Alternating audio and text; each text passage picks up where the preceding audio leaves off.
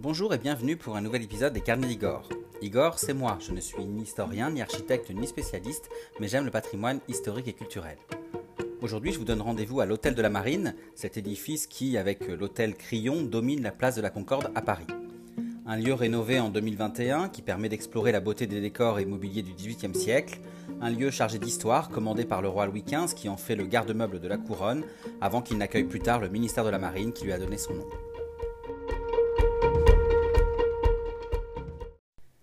L'hôtel de la Marine ne vous dit peut-être pas grand-chose, et comme moi, vous êtes sûrement déjà passé devant de nombreuses fois sans réellement vous poser la question de son histoire. Pourtant, ce bâtiment symétrique à l'hôtel de Crillon, dont la façade trône sur la place de la Concorde depuis plus de 250 ans, face à l'Assemblée nationale et au célèbre obélisque de la Concorde, eh bien ce bâtiment est un édifice riche d'histoire et digne d'intérêt pour les amoureux du patrimoine. En effet, sous l'Ancien Régime et avant d'accueillir le ministère de la Marine au XIXe siècle, l'hôtel de la Marine, qui prend ce nom après la Révolution, abritait le garde-meuble de la Couronne. Bâti entre 1758 et 1772, ce garde-meuble, géré par un intendant général directement nommé par le roi de France, accueillait, entretenait et fabriquait même les meubles, tapisseries, objets d'art et bijoux royaux pour la famille et les résidences royales. C'était en quelque sorte l'ancêtre de notre mobilier national actuel. Un lieu qui, comme un musée avant l'heure, était déjà ouvert au public sous le règne de Louis XVI afin d'exposer aux yeux du peuple les collections royales et le meilleur de la création française du XVIIIe siècle. En juin 2021, après le déménagement du ministère de la Marine en 2015 et plus de cinq années de rénovation, l'hôtel de la Marine rouvrait ses portes au public, restauré dans sa version originelle et témoignant de la splendeur des arts décoratifs du XVIIIe siècle. Alors, à monument exceptionnel, visite exceptionnelle. Ainsi, plusieurs parcours de visite sont proposés, tous avec un système d'audioguide innovant et complètement immersif, appelé le casque confident. Alors c'est difficile à décrire ici, mais c'est un, système assez étonnant. Les trois parcours de visite qui sont proposés sont les suivants. Le grand tour, siècle des Lumières, donc celui que j'ai fait, qui est le plus complet et qui dure 1h30. Le grand tour en famille, qui permet de voyager dans le temps à travers un jeu de piste familial. Et puis le parcours salon et loggia, qui ne présente que les salons d'apparat et qui dure environ 45 minutes. L'idée de ce dispositif de visite euh, immersif est vraiment donc de s'immerger dans l'histoire du monument et surtout dans la vie du dernier intendant général du garde-meuble de la couronne au XVIIIe siècle, Thierry de Ville-d'Avray, qui euh, est né en 1732 et décédé en 1792. On peut ainsi euh, découvrir à travers cette visite les lieux de manière libre et ludique, et d'ailleurs, dans plusieurs pièces, vous pouvez même circuler librement, comme si vous étiez vous-même acteur des lieux.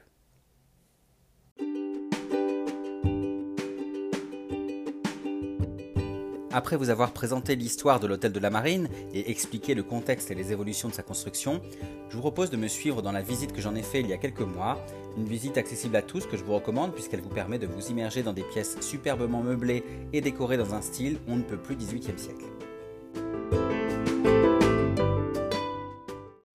Commençons donc par un peu d'histoire. Nous sommes en 1748, Louis XV est roi de France depuis la mort de son arrière-grand-père Louis XIV le 1er septembre 1715, et il est réellement au pouvoir depuis sa majorité, alors fixée à 13 ans, en 1723. Le 18 octobre 1748, il a signé le traité d'Aix-la-Chapelle qui met fin à la guerre de succession d'Autriche. Cette guerre de succession d'Autriche qui, depuis le 16 décembre 1740, opposait la France et ses alliés, la Prusse, la Bavière et l'Espagne, à la coalition menée par l'Autriche et ses partenaires, la Grande-Bretagne, les Pays-Bas et la Russie. Alors si l'alliance menée par la France sort perdante de cette guerre, il n'en reste pas moins que le peuple est heureux de l'arrêt du conflit et du retour de la paix. Ainsi, pour célébrer son roi, encore à l'époque surnommé le Bien-Aimé, la ville de Paris décide de lui offrir une place royale où trônera sa statue équestre commandée aux sculptures Edmé Bouchardon. Tous les prédécesseurs de Louis XV ont en effet leur place attitrée. La place royale, actuelle place des Vosges, et la place Dauphine sont créées en l'honneur de Louis XIII puis la place des Victoires et la place euh, Vendôme sont vouées à Louis XIV. Mais alors, une question va se poser avant toute chose, où peut-on situer la place dédiée à Louis XV dans ce Paris déjà bien urbanisé? Un concours est alors lancé, plus de 150 propositions sont reçues et une trentaine est retenue pour une étude.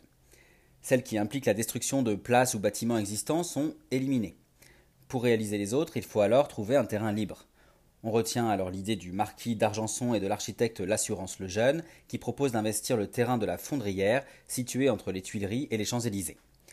Louis XV, qui est propriétaire de cet espace, décide alors, alors pardon, de l'offrir à la ville. Mais si on connaît maintenant son emplacement, il reste à définir l'urbanisme de cette place. En janvier 1753, rien n'est avancé.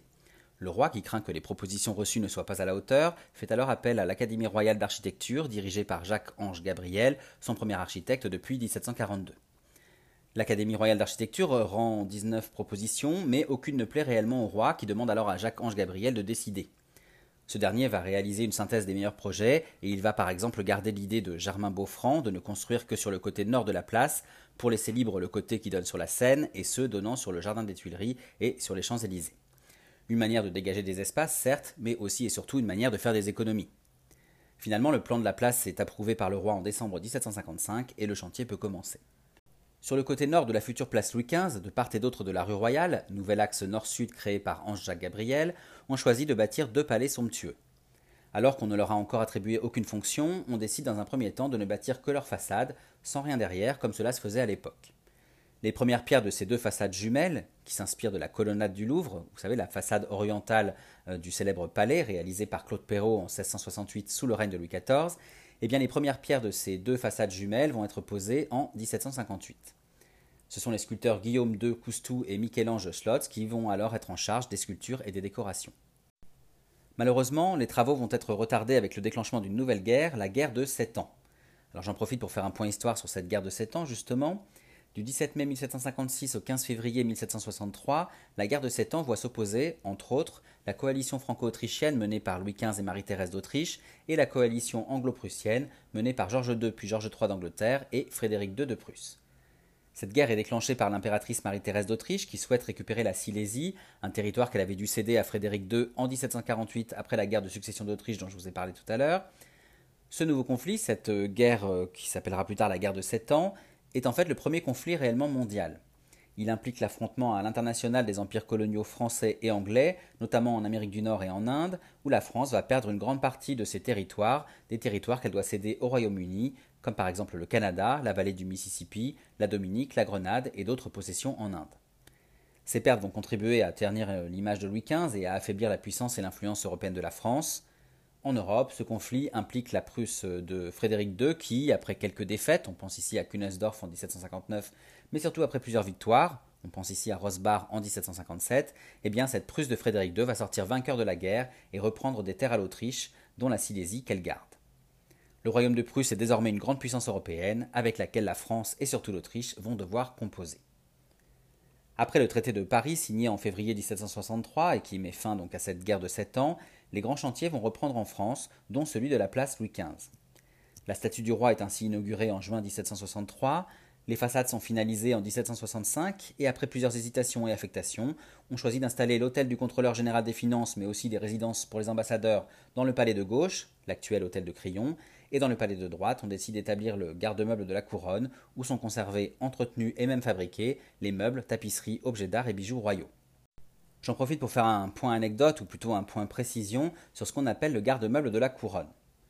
Il est créé par Henri IV en 1604, et ce garde-meuble de la couronne, c'est un département de l'administration des bâtiments du roi. Réformé sous le règne de Louis XIV par Colbert, qui va définir ses missions exactes, le garde-meuble de la couronne doit tout d'abord s'occuper de l'ameublement des résidences royales, il doit fournir de nouveaux meubles, puis entretenir et restaurer le mobilier et les objets de décoration déjà existants. Sa seconde mission est ensuite de travailler à la conservation des pièces exceptionnelles comme les tapisseries, les objets d'art, les armures ou encore les bijoux de la couronne. L'ensemble de ces pièces royales est inaliénable et euh, constitue ce qu'on appellera plus tard le patrimoine national. Alors après sa construction et suivant l'esprit des Lumières qui se répand au milieu du XVIIIe siècle, le nouveau garde-meuble de la place Louis XV sera ouvert gratuitement au public tous les mardis d'avril à novembre, entre Pâques et la Toussaint, afin que le peuple puisse admirer les collections royales.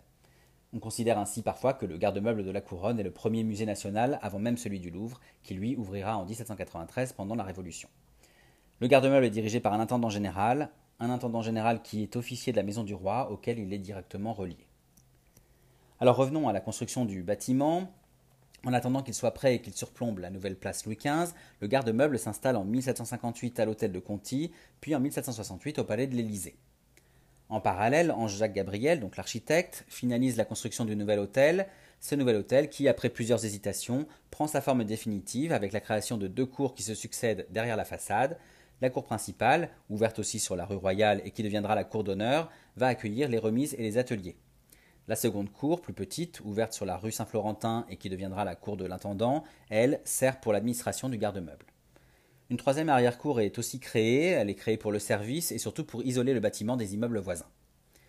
Le rez-de-chaussée, qui est créé sous arcade, est prévu pour accueillir des magasins et des ateliers. Le premier étage accueille derrière la façade les espaces de réception et d'exposition, puis trois appartements, un, appartement pardon, côté rue Royale et deux appartements côté rue Saint-Florentin. Le fond de cour et le deuxième étage sont réservés à des magasins et des logements de fonction, tandis que, tandis que l'aile entre les deux cours accueille une chapelle. En 1772, après quatre ans de travaux, le nouvel hôtel du garde-meuble de la Couronne est enfin prêt.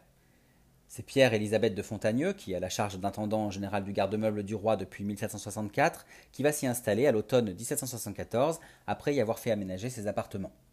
L'administration va y prendre également définitivement ses quartiers à ce moment-là. Nous sommes alors après la mort de Louis XV, puisque le roi est décédé le 10 mai de la même année, donc le 10 mai 1774, et désormais sous les ordres du nouveau roi Louis XVI, l'intendant va demander et obtenir l'autorisation de présenter les collections du garde-meuble au public, une fois par semaine le mardi, de Pâques à la Toussaint, comme je vous le disais tout à l'heure. Ainsi, dans la salle d'armes étaient exposées les armes et armures royales, dans la salle des bijoux on trouvait les vases précieux, les cristaux, l'orfèvrerie et les joyaux de la couronne, et dans la galerie dite des grands meubles, on pouvait observer les plus belles étoffes et les plus belles tapisseries. À la mort de Pierre-Élisabeth de Fontagneux, le 30 mai 1784, c'est Marc-Antoine Thierry de Ville-d'Avray, ancien premier valet de chambre du roi Louis XVI, titré baron de Ville-d'Avray, qui va reprendre la charge d'intendant du garde-meuble du roi. Comme son prédécesseur, il garde ouvert le bâtiment au public et il va réaménager et redécorer aussi les appartements pour lui et sa femme, il va ainsi mener une vie fastueuse dans son palais de la place Louis XV, et c'est donc la version de l'édifice repensé par Thierry de Ville-d'Avray que nous pouvons aujourd'hui découvrir depuis la rénovation et la réouverture de l'hôtel de la Marine en juin 2021. Alors avançons un peu dans l'histoire. Lorsqu'éclate la Révolution, l'hôtel va être pillé de ses armes par les émeutiers le 13 juillet 1789, veille de la prise de la Bastille. Après le retour du roi et de la famille royale à Paris au Palais des Tuileries en octobre 1789, les administrations vont aussi devoir quitter Versailles et l'hôtel du garde-meuble va alors accueillir le ministère de la Marine avec lequel il va cohabiter un temps. Le lendemain du 10 août 1792, qui voit l'invasion du Palais des Tuileries par le peuple et la chute de la monarchie, la statue de Louis XV est démontée et fondue et la place Louis XV devient la place de la Révolution. C'est là que sera installée la guillotine qui verra la condamnation à mort de nombreux Français, dont le roi Louis XVI le 21 janvier 1793 et son épouse la reine Marie-Antoinette le 16 octobre 1793, mais aussi les révolutionnaires Danton le 5 avril 1794 et Robespierre le 28 juillet 1794. En 1795, la place sera rebaptisée Place de la Concorde par le Directoire pour marquer la réconciliation des Français après la période de terreur qui s'est étendue de 1792 à 1794. Alors pour rappel, le directoire, c'est un régime souvent qu'on oublie, mais qui est un régime politique qui a gouverné la France du 26 octobre 1795 au 9 novembre 1799. Euh, et ce régime politique, en fait, euh, est gouverné par cinq directeurs ou chefs de gouvernement qui se répartissent ainsi les pouvoirs de l'exécutif, l'objectif étant d'éviter la tyrannie. Quant à Thierry de Ville-d'Avray, il sera emprisonné à la prison de l'abbaye et tué dans les massacres du 2 au 6 septembre 1792, ces massacres qui voient les exécutions de nombreux détenus des prisons de Paris, majoritairement des nobles, des membres du clergé ou encore des ennemis supposés ou non de la Révolution. Quelques jours plus tard, l'hôtel du garde-meuble, moins bien gardé, est victime d'un vol, celui des bijoux de la couronne. Ce sera le vol du siècle, si ce n'est celui du millénaire. Alors, je ne peux pas ne pas vous raconter cette histoire, euh, ce vol des bijoux de la couronne à l'hôtel de la Marine. En pleine Révolution, l'ancien garde-meuble des rois Louis XV et Louis XVI donc va être le témoin d'un vol inimaginable et quasi romanesque. Du 11 au 16 septembre 1792, les bijoux de la couronne qui étaient gardés vont être dérobés sans que les gardiens ne s'en aperçoivent. Alors rappelons le contexte, 1792 est une année charnière pour la Révolution. La monarchie est tombée le 10 août après l'invasion des Tuileries, et quelques jours après, du 2 au 6 septembre, des massacres ont eu lieu dans plusieurs prisons de France. Convaincus par les rumeurs de complots anti-révolutionnaires qui se fomenteraient depuis les prisons et craignant les invasions étrangères, des sans-culottes, encouragés par des personnalités révolutionnaires comme Marat, vont envahir les prisons à Paris, donc l'abbaye à Saint-Germain-des-Prés, la prison de la Force ou encore la prison de la Conciergerie, et euh, en province aussi, comme à Lyon. Après un simulacre de jugement fait par un pseudo-tribunal du peuple, plus de 1100 suspects, essentiellement des aristocrates et des prêtres, mais aussi des prisonniers ordinaires, seront tués dans leurs cellules. Ils seront massacrés à coups de, fourches euh, ou, autres objets. Parmi eux, Thierry de Ville-d'Avray, donc le dernier intendant de garde-meuble du roi, va mourir. Le climat est donc tendu et incertain en cette fin d'été 1792, et déjà les gardiens du garde-meuble craignaient pour la sécurité du mobilier et des objets royaux qui s'y trouvaient, mais aussi et surtout pour les bijoux de la couronne conservés dans les salons d'honneur. On y recense plus de 10 000 pierres, parmi lesquelles le grand saphir de Louis XIV, le bleu de France, le diamant nommé le Sancy et le diamant appelé le Régent. Mal gardé, isolé au bout de la ville, le garde-meuble est une cible idéale pour les cambrioleurs. Les salons d'honneur au premier étage sont fermés sous scellés et aucune ronde n'y passe plus. Le vol paraît euh, donc euh, facile, il suffit de monter sur la loggia grâce à un réverbère, de forcer une fenêtre, le trou est d'ailleurs toujours visible sur un volet, et le tour est joué. Ce sera chose faite durant quatre nuits, du 11 au 16 septembre, par une bande dirigée par un repris de justice, Paul Miette, assisté d'un autre groupe, les Rouennais, mené par Cadet Guillot, dit l'ordonneur. À force de se vanter, les pillards seront arrêtés la dernière nuit, 27 seront jugés, peu seront condamnés, condamnés pardon, et Miette sera même acquitté, mais 8 seront quand même guillotinés. Finalement, on va vite s'interroger face à un crime facilement mené et parfois incohérent. En effet, les serrures des armoires n'ont pas été forcées, et il paraît étrange que les gardes n'aient rien vu quatre soirs de suite. On dit alors que les quarante malfrats auraient eu des complices. Certains pensent aux gardiens eux-mêmes, d'autres, comme Marat, accuseront les aristocrates et même la reine Marie-Antoinette, qui est alors en prison, la pauvre. Même Danton sera suspecté. On dit qu'il aurait soudoyé les Prusses en offrant les joyaux, du duc, euh, pardon, de la couronne au duc de Brunswick pour qu'il se retire à Valmy face à l'armée révolutionnaire le 20 septembre. Les trois quarts des bijoux seront retrouvés, dont le Régent et le Sancy, qui sont aujourd'hui visibles dans la galerie d'Apollon du Louvre, le Grand Saphir, qui est exposé aujourd'hui dans la galerie de minéralogie du Musée d'histoire naturelle à Paris, ou encore le Bleu de France, connu comme le diamant Hope, réapparu 20 ans plus tard en Angleterre. Alors pour information, ce Bleu de France, donc ce Hope, euh, c'est ce diamant qui va inspirer le cœur de l'océan du film Titanic. Bref, revenons à notre histoire. Nous sommes toujours en pleine révolution. À cette euh, période, beaucoup de biens de l'aristocratie ou du clergé sont saisis par la nation. Ils s'accumulent au garde-meubles et ils ne peuvent être tous utilisés dans les administrations et les résidences de l'État. Aussi, euh, alors que leur conservation et leur entretien devient coûteux, on va décider de vendre certains meubles et objets. Finalement, euh, l'institution du garde-meuble est mise en liquidation en juin 1797 et elle va disparaître le 19 mai 1798. À partir de là, le secrétariat d'État à la marine va occuper l'ensemble du bâtiment, ce bâtiment qui va évoluer au fil des années et prendre le nom d'hôtel de la marine. Toutefois, les salons de réception sont conservés et sous le consulat, donc en 1799 et 1804, donc le consulat dirigé par Napoléon Bonaparte, et euh, sous le premier empire de Napoléon Ier, donc entre 1804 et 1814, eh bien le faste des réceptions et des cérémonies d'apparat va reprendre de la vigueur c'est ainsi que l'hôtel de la Marine va garder et va conserver ses salons de réception pour différentes euh, cérémonies ou bals. D'ailleurs, euh, un bal sera organisé à l'hôtel de la Marine justement en l'honneur de Napoléon Ier, juste après son sacre comme empereur des Français à la cathédrale Notre-Dame de Paris le 2 décembre 1804. Sous la Restauration, donc entre 1814 et 1830, qui voit le retour sur le trône de deux rois de France, les frères de Louis XVI, Louis XVIII et Charles X, eh l'architecte Charles-François Mandard va être chargé de redécorer une partie des espaces, mais sans réelle grande transformation de l'hôtel de la Marine. En revanche, la monarchie de juillet de Louis-Philippe Ier, donc la monarchie de juillet qui s'étend entre 1830 et 1848, eh bien, cette monarchie de juillet va voir fortement se développer la marine militaire elle va alors lancer de grands travaux dans l'hôtel. Ainsi, entre 1835 et 1837, l'hôtel est agrandi et un nouveau bâtiment est construit dans l'arrière-cour pour accueillir les archives de la marine. Un étage est ajouté aux bâtiments principaux et on réaménage et redécore les pièces d'apparat au goût de l'époque, c'est-à-dire à grand renfort de dorure notamment. En 1843, la galerie dite des grands meubles est remplacée par deux pièces, un salon de réception et une grande salle à manger d'apparat, dont les décors retracent les grands événements de l'histoire de la marine française. De nombreuses réceptions sont organisées ici, et c'est d'ailleurs depuis la loggia qui longe ces pièces d'apparat que le roi des Français Louis-Philippe va assister à l'installation de l'obélisque du temple de Luxor, place de la Concorde, en 1836. Alors j'en profite pour faire un point anecdote justement sur cet euh, obélisque de la Concorde. Si on réfléchit bien, c'est le plus vieux monument de Paris. L'obélisque du temple de Luxor, qui trône donc au centre de la place de la Concorde depuis 1836, a en effet pas moins de 3300 ans. Mais alors, comment est-il arrivé là?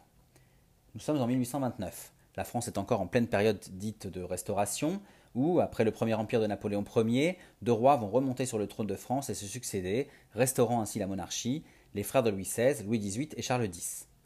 Cette année-là, en signe de bonne entente entre son pays et la France, le vice-roi d'Égypte Mehemet Ali décide d'offrir à Charles X deux des colonnes qui se trouvent à l'entrée du temple d'Amon-Ré à Luxor, un monument bâti entre 1500 et 1180 sous la 18e et 19e dynastie, dont les parties les plus anciennes datent des pharaons Amenhotep III et Ramsès II.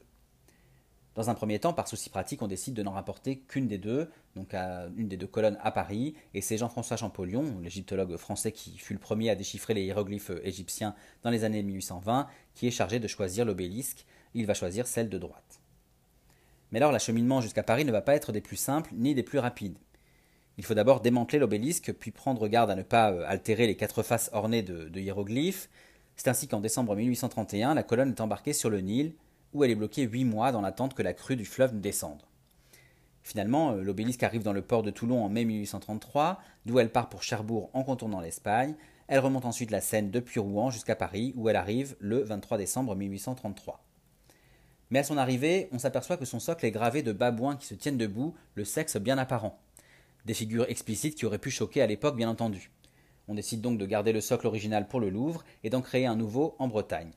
Ça va prendre encore un peu de temps du coup. Ce nouveau piédestal en granit rose va présenter sur deux faces les étapes du transport de l'obélisque depuis Luxor jusqu'à Paris. Et sur les deux autres faces, il va présenter des inscriptions qui rappellent l'organisation du projet par Louis-Philippe et euh, les relations entre la France et l'Égypte depuis Napoléon Ier.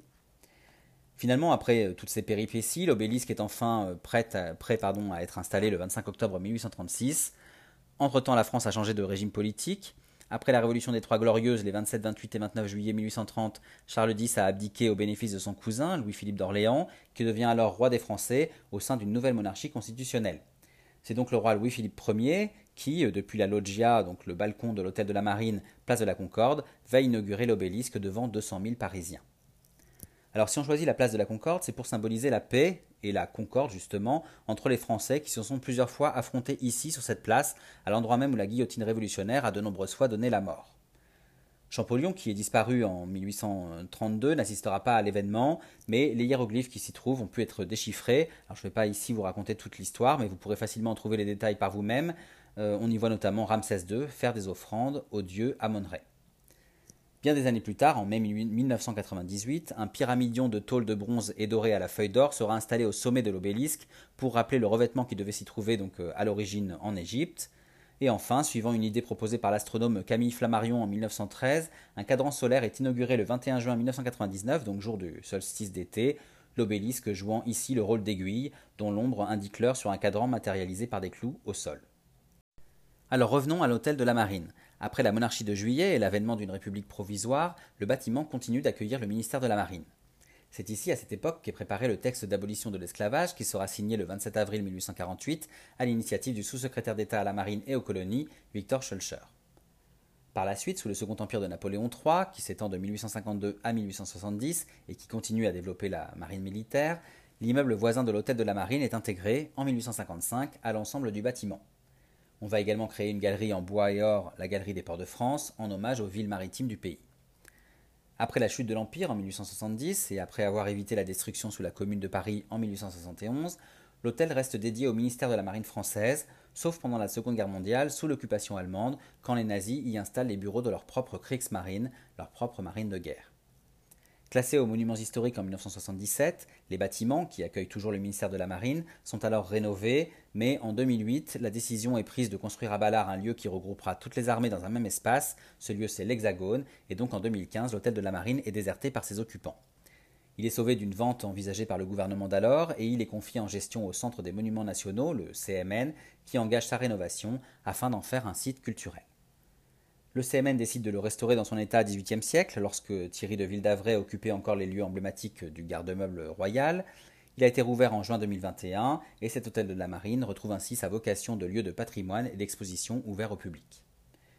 Voilà, maintenant que vous connaissez l'histoire de l'hôtel de la Marine, je vous propose de me suivre dans la visite guidée des lieux, euh, depuis les appartements du marquis et de la marquise de Ville d'Avray, en passant par les espaces de réception et les salons Second Empire. La visite se décompose en deux parties. D'une part, les appartements de l'intendant et de son épouse, et d'autre part, les salons de réception et la loggia qui donnent sur la place de la Concorde. Alors je vous propose de commencer la visite, mais avant d'entrer dans le monument à proprement parler, il nous faut bien sûr nous arrêter un instant sur la sublime façade de l'hôtel de la Marine. Comme vous le savez, la place, comme les deux palais qui l'abordent, ont été conçus pour servir d'écrin à la statue de Louis XV. Aussi, bien qu'il se soit inspiré de l'architecture classique du règne de Louis XIV, l'architecte Ange-Jacques Gabriel va innover et se détacher de certains principes en proposant notamment une façade sans pavillon central, comme c'est le cas par exemple pour la colonnade du Louvre réalisée par Claude Perrault en 1668. En créant cette façade avec uniquement deux pavillons d'angle, l'idée ici pour Gabriel, c'est de faire de la statue du roi l'élément central de la place, justement. Alors cependant, malgré cette liberté prise par Ange-Jacques Gabriel, nous sommes bien ici face à un bâtiment marqué par le classicisme et le retour au goût de, l'antique, dans la plus pure tradition architecturale française héritée de Jules Ardoin-Mansart, vous savez, l'architecte du château de Versailles. On trouve ainsi au premier étage une colonnade corinthienne devant un promenoir, donc ici la, loggia, une balustrade sur la crête de la façade et une série d'arcades au rez-de-chaussée qui cachent l'entresol. Des éléments classiques typiques et euh, parmi les, euh, les, sculptures que vous pouvez observer, je vous demanderai d'observer particulièrement euh, les, deux structures qui se trouvent sur, les frontons des pavillons latéraux. Elles ont été réalisées par Michel-Ange Schlotz et Guillaume de Coustou. Vous avez d'un côté la, la, félicité publique pardon, donc sur le pavillon de droite et la magnificence royale sur le pavillon de gauche. Alors maintenant que la façade de l'hôtel de la Marine n'a plus de secret pour vous, je vous propose de commencer concrètement notre visite. Alors quel que soit le parcours que vous choisirez, tout commence dans la cour de l'intendant. Cette cour créée pour desservir les, bureaux de l'administration du garde-meuble permet aussi de rejoindre les appartements de l'intendant et de son épouse. Lors de la restauration du bâtiment, donc en 2021, la cour de l'intendant a été fermée en son sommet par une structure contemporaine, une verrière euh, subtilement conçue en verre inox poli et miroir qui permet en fait de, ne créer aucune ombre et surtout euh, cette œuvre réalisée par l'architecte Hugues Dauton diffuse les rayons de la lumière comme pouvaient le faire les cristaux des lustres au XVIIIe siècle. Donc vous voyez qu'ici euh, l'art contemporain rencontre l'histoire en quelque sorte. Une fois la cour de l'intendant admirée et votre équipement audio, donc le fameux casque confident dont je vous ai parlé en début de podcast, une fois que tout ça est récupéré, vous pouvez commencer le parcours de la visite Grand Tour Siècle des Lumières, qui est donc le plus complet et c'est celui que j'ai fait, et qui vous permet en 1h30 euh, de découvrir l'ensemble des lieux. Nous commençons la première partie de la visite par les appartements de monsieur et madame de Ville-d'Avray. Nous empruntons alors l'escalier de l'intendant et arrivons au premier étage au départ de la visite des appartements privés. Créé pour le premier intendant général, Pierre-Élisabeth de Fontagneux, l'appartement dans lequel nous pénétrons est ici présenté dans la version réaménagée par son successeur, donc Marc-Antoine Thierry de Ville d'Avray. Nous nous retrouvons ainsi dans l'antichambre de l'appartement de l'intendant. Euh, la première chose marquante est le sol, ce sol en pierre de liais, donc une pierre de taille calcaire, ce sol donc en pierre de liais à cabochon noir qui est simple mais élégant. On remarque aussi une certaine sobriété avec des murs et, une pièce en général peinte en blanc de roi. Donc ce blanc de roi, c'est un blanc légèrement teinté de charbon et de bleu de Prusse. Et euh, on est ici dans une pièce simple, mais euh, à l'atmosphère élégante et chaleureuse. Je vous invite à circuler dans cette pièce où l'on peut littéralement évoluer partout, sans restriction à condition de ne pas toucher les meubles et les objets bien sûr. Et euh, je vous invite donc à en observer tous les détails. Donc vous avez euh, les bas-reliefs au-dessus des portes qui représentent les quatre éléments par exemple, donc la terre, l'air, l'eau et le feu. Vous avez une statue disposée dans une niche au-dessus du poêle de faïence qui lui aussi est blanc. Et cette statue euh, figure Hébé, la fille de Zeus et d'Héra, symbole de jeunesse et vitalité. Il faut savoir qu'à l'origine il s'agissait d'une sculpture de Flore, la déesse du printemps, mais qu'elle a été remplacée. Vous pouvez aussi observer les deux tableaux qui sont présents dans cette pièce. Ce sont deux tableaux du peintre italien de Bologne, euh, Pietro euh, Paltroneri. Et puis, vous avez une magnifique fontaine composée d'une vasque de, marbre blanc sculpté, surmontée d'un cygne et d'un enfant qui sont euh, tous les deux dorés. Enfin, avant de sortir de la pièce, évidemment, vous, pouvez, vous remarquerez le, mobilier qui est présenté ici. Donc, vous avez une table et des chaises conçues par Étienne de Dieudonné et par Jean Avis, et cette table qui sert finalement de bureau. Alors depuis l'antichambre, nous empruntons maintenant un petit couloir peint en vert et décoré de tableaux de François Desportes et Francesco Casanova, un petit couloir qui mène dans une seconde antichambre. Cette petite pièce, qui comme la précédente servait de salle d'attente pour les visiteurs de l'intendant, est assez remarquable de simplicité encore une fois, mais aussi de beauté. Le parquet géométrique en marqueterie de chêne et de bois exotique est vraiment superbe. Alors on ne reste pas longtemps dans cette pièce, mais euh, n'hésitez pas à bien observer euh, les quelques éléments euh, remarquables que vous pourrez voir. Notamment, euh, il y a un magnifique poêle qui est peint en jaune et, gris-vert, surmonté d'une plaque de marbre rose qui, vaut vraiment le, coup d'œil. En tout cas, euh, à ce moment de la visite, ce qu'on peut se dire, c'est que les premières pièces traversées, elles témoignent vraiment déjà d'un goût raffiné euh, de la part de Thierry de Ville-d'Avray, et surtout, on, comprend par le raffinement et l'élégance de, ces pièces traversées l'importance de la fonction de l'intendant du garde-meuble. Nous pénétrons maintenant dans le cabinet d'audience. Donc ici, la richesse des décors et le goût pour l'opulence de Thierry de Ville d'Avray s'étalent vraiment au grand jour, mais encore une fois, toujours avec raffinement et élégance, sans réel excès euh, tape à l'œil. C'est dans ce cabinet de travail que l'intendant passait une partie de la journée, c'est aussi ici qu'il recevait ses visiteurs et ses invités prestigieux. Je vous recommande de rester un petit moment dans cette pièce, hein, elle est riche de, nombreux détails. Donc là aussi, vous avez un parquet euh, marqueté en acajou et en, en hêtre de Hollande. Il est vraiment, euh, encore une fois, sublime avec des motifs géométriques presque contemporains. Les murs verts d'eau agrémentés de tentures de soie peintes d'oiseaux, de fleurs et d'arabesques confèrent ici une atmosphère très chaleureuse, encore une fois. Et enfin, euh, disposé sur le mobilier, dont le superbe secrétaire à cylindre réalisé par l'ébéniste Jean-Henri Rissner, ou l'imposant bureau d'Antoine Robert Gaudreau créé dans un style très Louis XV avec ses pieds courbes et ultra décorés, et eh bien sur tous ces meubles, vous pourrez observer de nombreux objets du quotidien euh, et des objets de, l'époque qui vont ancrer l'ensemble de la pièce dans la réalité. Car en fait, c'est ce qui est frappant ici, contrairement à d'autres lieux que j'ai pu visiter, on croirait que l'hôtel est encore habité. En effet, au-delà de la restauration très récente des appartements, les nombreux meubles, les objets, les éléments de décor retrouvés et réintégrés dans les différentes pièces vont vraiment vous embarquer dans la réalité du XVIIIe siècle. Alors voilà, après avoir bien pris notre temps dans le cabinet d'audience, nous avançons et nous découvrons un lieu plus intime. Il s'agit de la chambre de l'intendant. Alors ici, le mobilier original signé Jean-Baptiste Senet étant conservé au Museum of Fine Arts de Boston aux États-Unis, eh bien cette chambre est remeublée de pièces d'époque, des pièces semblables à celles qui s'y trouvaient bien sûr, et on peut ainsi admirer euh, un lit à la romaine, donc un genre de lit à baldaquin euh, utilisé au XVIIIe siècle si vous voulez. Ce lit euh, qui est présenté a été réalisé par Georges Jacob et il est intégré dans une alcôve, une alcôve tendue de lampasses bleues et blancs décorées d'arabesques. Ici aussi, au-delà des meubles remarquables comme le bureau, la commode ou la table à thé que je vous invite à, bien observer, eh bien, ce sont tous les objets du quotidien qui donnent vie à cette chambre. Vous avez des tabatières, des lunettes, des bougeoirs, un encrier, bref, plein d'objets qui montrent qu'ici on vivait et qu'on n'est pas dans un espace uniquement d'exposition. Sur le côté du lit, vous avez deux portes qui mènent au garde-robe de l'intendant. Euh, à travers l'une des portes qui est ouverte, on aperçoit d'ailleurs, euh, donc derrière le bureau, une chaise d'aisance, c'est-à-dire autrement dit euh, des toilettes privées. Alors depuis cette chambre de l'intendant, nous accédons ensuite au cabinet de physique, alors ce cabinet de physique est assez petit, c'est un lieu vraiment de, passage. C'est surtout à l'époque de Pierre-Élisabeth de Fontagneux, qui était un grand admirateur des sciences, c'est surtout un lieu d'études et d'expérience en physique et chimie qu'il avait donc installé là. On y trouve des, outils et des instruments scientifiques qui sont donc euh, exposés et que vous pouvez euh, là aussi admirer. Donc nous traversons ce cabinet de physique et nous nous retrouvons dans la chambre des bains. Alors comme son nom l'indique, c'est ici que l'intendant venait se toiletter et se délasser. On retrouve ici sur les lambris le fameux blanc de roi qui, colorait subtilement l'antichambre et qui contribue à, donner une atmosphère chaleureuse et on va dire cosy euh, à cette pièce. La baignoire en cuivre peint et les robinets en bronze à tête de canard ne sont pas d'origine, mais ils sont semblables à ce qui se faisait au XVIIIe siècle. Et les meubles et les objets racontent ici aussi le quotidien de l'intendant. Vous avez un fauteuil à coiffer, une coiffeuse d'homme, un lit de repos, des serviettes, etc. En tout cas, tout y est euh, installé pour prendre soin. De cette pièce privée qu'est la salle de bain, nous retraversons l'antichambre pour gagner cette fois une pièce de réception, la salle à manger de l'intendant. Ici, nous sortons de l'intime pour gagner le faste du XVIIIe siècle. Le parquet Versailles, les tentures fleuries, les dessus de porte peints d'oiseaux exotiques colorés, le mobilier, la vaisselle ou encore l'argenterie, tout laisse à montrer l'opulence de cette pièce.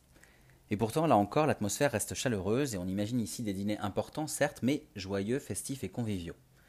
La mise en scène, qui s'inspire du tableau de Jean-François de Troyes, Le déjeuner d'huîtres, y est certainement pour beaucoup. La table est prête à recevoir les convives, le service en porcelaine de Sèvres dit Boni de Castellane est disposé, les verres en cristal gravé, les serviettes en damas de lin ou encore les bougeoirs sont à leur place, les corbeilles de fruits sont remplies et le pain et les huîtres sont déjà entamés, comme si on venait de commencer le repas. Au milieu, le majestueux lustre en cristal de roche, lui, ajoute au luxe de la pièce. Enfin, parmi les meubles remarquables, on ne peut pas passer à côté de l'imposant médaillé buffet marqueté signé euh, Antoine Robert Gaudreau. Il est en chêne, agrémenté de décors sculptés euh, en bronze doré, et il est vraiment sublime. Il est massif, mais euh, sublime. Ce buffet est secondé par un plus petit buffet qui est situé derrière la table et qui est réalisé lui par l'ébéniste Jean-Henri Rissner. Bref, vous voyez que cette pièce est chaleureuse, élégante, richement décorée, richement meublée, mais malgré tout conviviale. Après donc nous être imprégnés de l'ambiance festive de cette salle à manger, euh, faisons ce que feraient les invités de l'intendant et poursuivons par le salon d'angle ou salon de compagnie. C'est ici que l'intendant et son épouse recevaient leurs invités pour des soirées festives de jeux et de conversation. Donc le salon de compagnie se trouve à l'angle de la rue Saint-Florentin et de la place de la Concorde, dans un, pavillon d'angle, un des deux pavillons d'angle, donc le pavillon d'angle de droite, quand on regarde l'hôtel de, l'extérieur. On trouve ici les décors les plus raffinés, mais aussi les plus riches des appartements de l'intendant. Ils ont été commandés alors par euh, Pierre-Elisabeth de Fontagneux, le premier intendant qui a habité les lieux. Il les a commandés à Jacques euh, Gondouin lors de l'aménagement de l'hôtel entre 1772 et 1774. Dans ce salon de compagnie, l'or est omniprésent, notamment dans les boiseries sculptées en forme de drapés ou, de guirlandes, des euh, boiseries donc dorées qui sont spécifiquement étudiées pour refléter la lumière des bougies les soirs de réception. La cheminée en marbre surmontée d'un immense miroir et ornée de décors en bronze doré est majestueuse. Les deux tapisseries des Gobelins, qui s'appellent les deux taureaux et le chameau euh, qui couvrent euh, les murs euh, à l'entrée, habillent la pièce magnifiquement. Cette pièce qui est meublée de, fauteuils en velours, d'un canapé, d'une console en bois doré, de chaises réalisées par Jean-Baptiste Claude Senet et Georges Jacob. Bref, on trouve ici tout un, mobilier qui ne peut qu'émerveiller les invités du couple d'intendants. On trouve aussi ici des tables de jeu qui attestent bien sûr de la fonction sociale et ludique de ce salon, de ce, salon de, jeu donc. Et euh, comme dans le reste des appartements, les bougies, les tabatières, les horloges, les autres euh, éventails qu'on peut, qu'on peut trouver donnent l'impression que la soirée est en cours.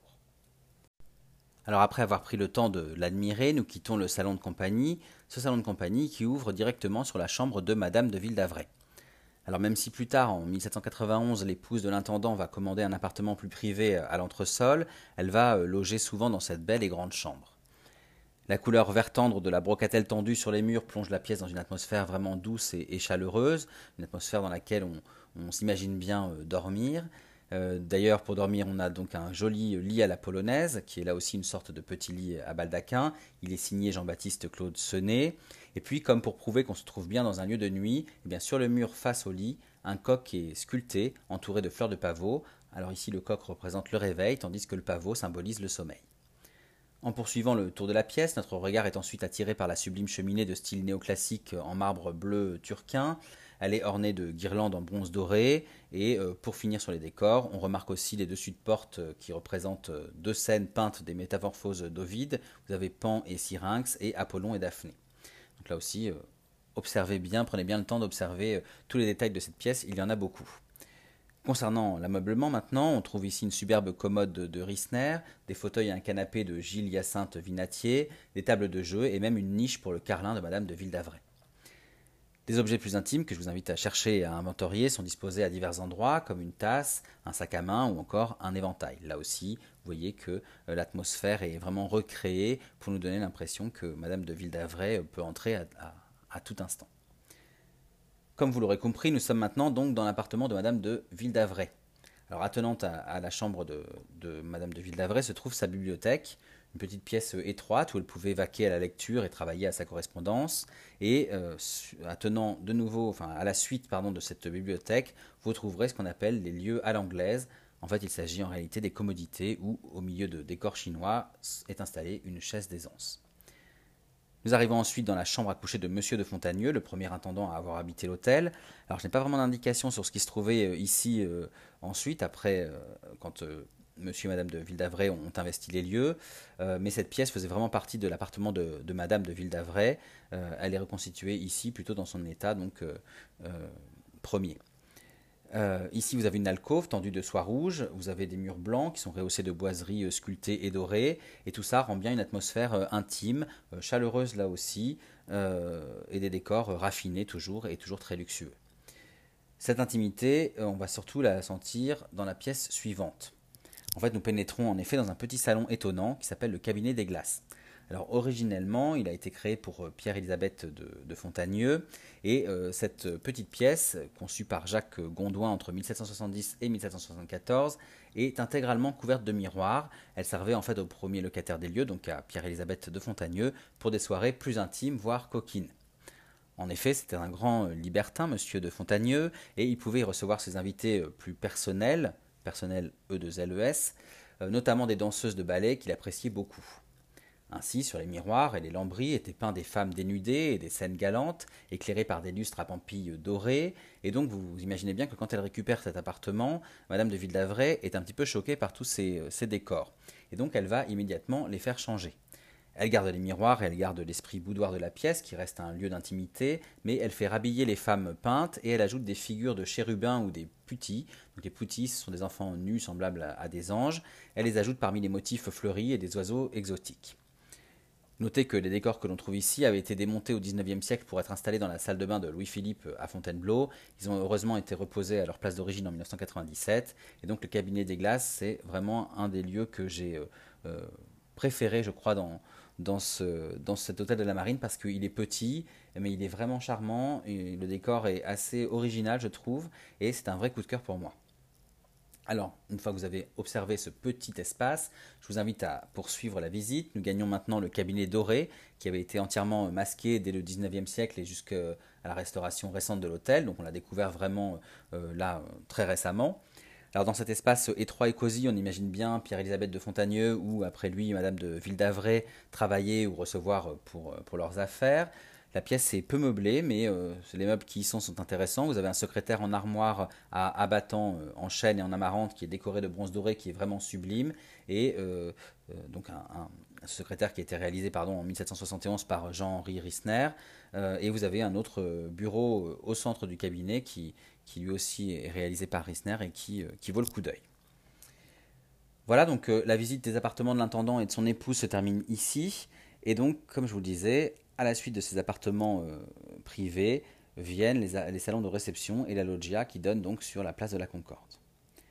Donc nous commençons notre deuxième partie de, visite avec ces salons de réception et ensuite euh, par la loggia. Nous sortons de l'appartement de Madame de Ville d'Avray et nous nous retrouvons sur le palier du somptueux escalier d'honneur en marbre multicolore par lequel les invités prestigieux arrivaient les soirs de réception. La première pièce dans laquelle nous entrons est la salle à manger d'honneur. Alors, du temps de l'intendance du garde-meuble, il s'agissait de la salle des armes où étaient conservées et exposées les armures et armes des rois de France, comme les cadeaux diplomatiques d'ailleurs, ou certains instruments scientifiques. En fait, c'est Napoléon Bonaparte, qui est alors premier consul en 1801, qui va transformer cette pièce en salle à manger.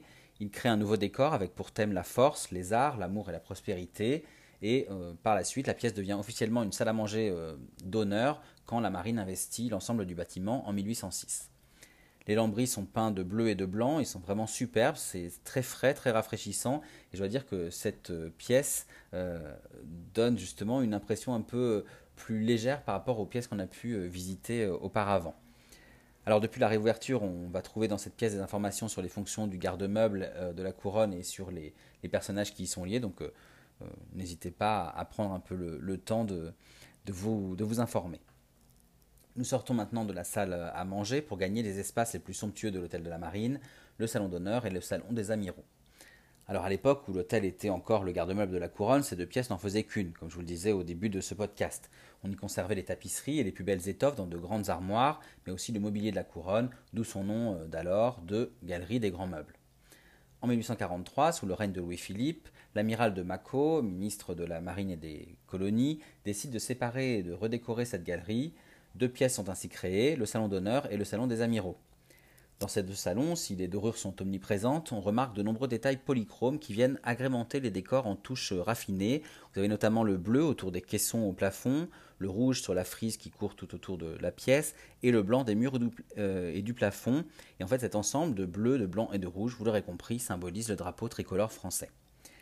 Alors dédié euh, à la marine, les ornementations euh, représentent des ancres, des poissons, des proues de bateaux, des cornes d'abondance ou encore des sirènes. Et puis dans le salon des amiraux, on peut également observer des portraits de marins illustres comme euh, Jean Bart, Jean Bart, corsaire aux nombreuses victoires lors des guerres menées par Louis XIV, ou encore Louis -Antoine, de Bougainville, officier de la marine et explorateur qui a mené le premier tour du monde officiel français de 1766 à 1769. Je vous laisse ici parcourir ces deux salons de réception de long en large. Hein. On peut vraiment y circuler librement. Euh, vous pourrez y admirer tous les décors euh, plus somptueux les uns que les autres. il y a énormément de détails dans les décors, dans les boiseries. C'est très doré, mais euh, allez-y, n'hésitez pas à, parcourir ces pièces. Et puis surtout, vous avez une vue magnifique sur la place de la Concorde. Si vous regardez par les fenêtres de, ces, espaces de réception, vous verrez vraiment une vue assez incroyable, une vue qu'on ne va pas tarder à découvrir de plus près en nous rendant sur la loggia. Mais avant ça, nous avançons et nous entrons dans ce qu'on appelle le salon diplomatique. Alors ici se trouvait le cabinet civil du ministre de la Marine, mais à l'époque du garde-meuble, il s'agissait de la salle des bijoux de la couronne. C'est donc là que les vols du 11 au 16 septembre 1792 ont eu lieu. D'ailleurs, si vous regardez bien, euh, au niveau des fenêtres, on remarque euh, toujours la trace de l'effraction dans l'un des volets. Alors, présenté dans sa configuration au XIXe siècle, on trouve ici, euh, dans cette pièce, deux portraits de l'empereur Napoléon III et de l'impératrice Eugénie, réalisés par Winterhalter. Ces deux portraits encadrent le miroir de la cheminée et ce salon diplomatique, comme les salons précédents, est marqué par les dorures et par les décors opulents, comme on a pu faire dans cette deuxième moitié du XIXe siècle. Derrière le salon diplomatique, nous entrons dans le bureau du chef d'état-major. Pour rappel, c'est ici que sera signé le décret d'abolition de l'esclavage dans les colonies françaises, rédigé, donc, comme je vous le disais tout à l'heure, par le sous-secrétaire d'État à la Marine, Victor Schulcher, le 27 avril 1848. C'est aussi depuis cette pièce que nous pouvons sortir sous la loggia qui domine la place de la Concorde, ce que je vous invite à faire tout de suite. Parce que je dois dire que la vue est remarquable et unique. On ne peut pas être mieux placé pour observer l'activité et les monuments de la place de la Concorde, que ce soit l'obélisque, mais aussi l'Assemblée nationale, la salle du jeu de paume, l'entrée du jardin de Tuileries, la Seine et, à l'époque du garde-meuble, la statue de Louis XV. La loggia longe les salons de réception et rejoint les deux pavillons d'angle. Ce large balcon est agrémenté de onze travées séparées par douze colonnes à chapiteaux corinthiens décorées de feuilles d'acanthe. Cependant, contrairement aux colonnes de la façade ouest du Louvre, dont Ange-Jacques Gabriel s'est inspiré et qui sont plus décorées, eh bien, les colonnes de la loggia de l'hôtel de la Marine sont plus simples et assez éloignées les unes des autres pour laisser de la visibilité sur la place depuis les appartements et les salons de réception. Le mur du fond de la loggia est lui décoré de pilastres, donc des demi-colonnes, des pilastres corinthiens. Et enfin, si vous levez les yeux au ciel, en tout cas au plafond, vous verrez des caissons sculptés euh, dans ce péristyle qui représentent notamment le caducée de Mercure qui symbolise le commerce, le blé et la faucille qui symbolisent euh, euh, Cérès, donc la déesse de, l'été et des moissons, qui représente donc ici l'agriculture, ou encore la foudre ailée de Jupiter pour symboliser l'industrie et la guerre. On notera aussi un autre signe, en fait on dirait un A, mais en fait c'est un, niveau. Euh, ce niveau, il a été installé là, euh, il a été gravé ici à la Révolution. En fait, il remplace le monogramme du roi. Et pourquoi on a mis un niveau? Parce que ce niveau symbolise l'égalité entre les citoyens. Nous rentrons ensuite dans l'hôtel, une fois qu'on a admiré et pris plein de photos de la place de la Concorde depuis cette, cette vue euh, unique.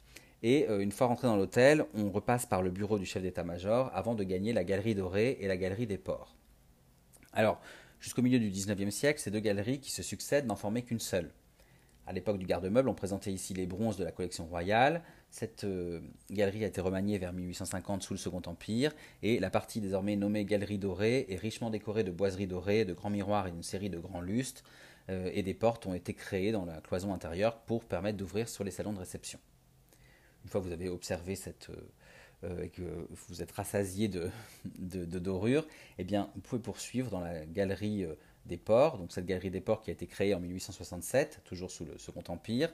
Elle est composée de panneaux euh, peints façon bois d'ébène et d'acajou, sur lesquels se trouvent les noms des cinq ports euh, stratégiques de l'époque, inscrits dans des médaillons surmontés d'une étoile. Sauf qu'il y a un des, ports, celui de Rochefort, où on ne voit pas une étoile au-dessus, mais le monogramme de Napoléon III, un N majuscule, enlacé de la lettre E, la lettre E, Eugénie, donc son épouse.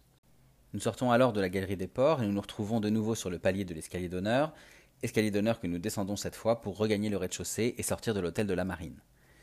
C'est ainsi que se termine notre visite, j'espère qu'elle vous a plu et qu'elle vous aura donné envie de visiter ce monument. En tous les cas, je vous y encourage parce que la restauration est vraiment réussie. Quoi qu'il en soit, comme vous l'aurez compris, j'ai beaucoup aimé cette visite et je me suis d'ailleurs déjà rendu deux fois dans ce magnifique hôtel de la, Marine depuis sa réouverture. En réalité, j'ai eu un vrai coup de cœur pour ce monument parce qu'il est tout d'abord riche d'histoire, mais aussi j'étais impressionné par la richesse des aménagements. La restauration, comme je le disais, est superbe et les pièces sont, toutes vraiment parfaitement remeublées. Et enfin, euh, ce qui ajoute euh, au confort de visite et, à la surprise aussi qu'on peut avoir, euh, le système original d'audio guide immersif permet vraiment de se plonger directement dans l'histoire du lieu et de ses occupants. C'est un vrai plus qui, je trouve, ajoute un véritable intérêt pédagogique à la beauté des espaces.